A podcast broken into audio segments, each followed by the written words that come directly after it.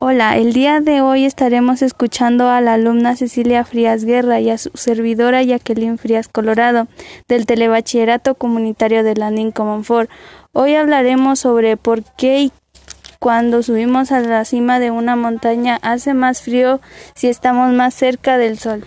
La atmósfera absorbe el oxígeno que es en la altura de las montañas tengan una altura de 0 grados centígrados, por ejemplo, el pico de Teide en España tiene un kilómetro de altura que nos separa, nos separa del Sol. Veremos que el astro rey sigue siendo una gran distancia también. Hay algunos factores que en el ambiente sea más frío en la cima de las montañas como el calentamiento de la superficie terrestre, la presión de la atmósfera y el efecto invernadero. ¿Por qué crees que pasa este fenómeno?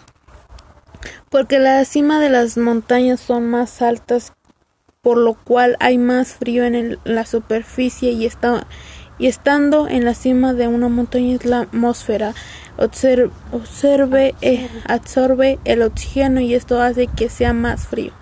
¿Puedes identificar por qué pasa este fenómeno cerca de su comunidad?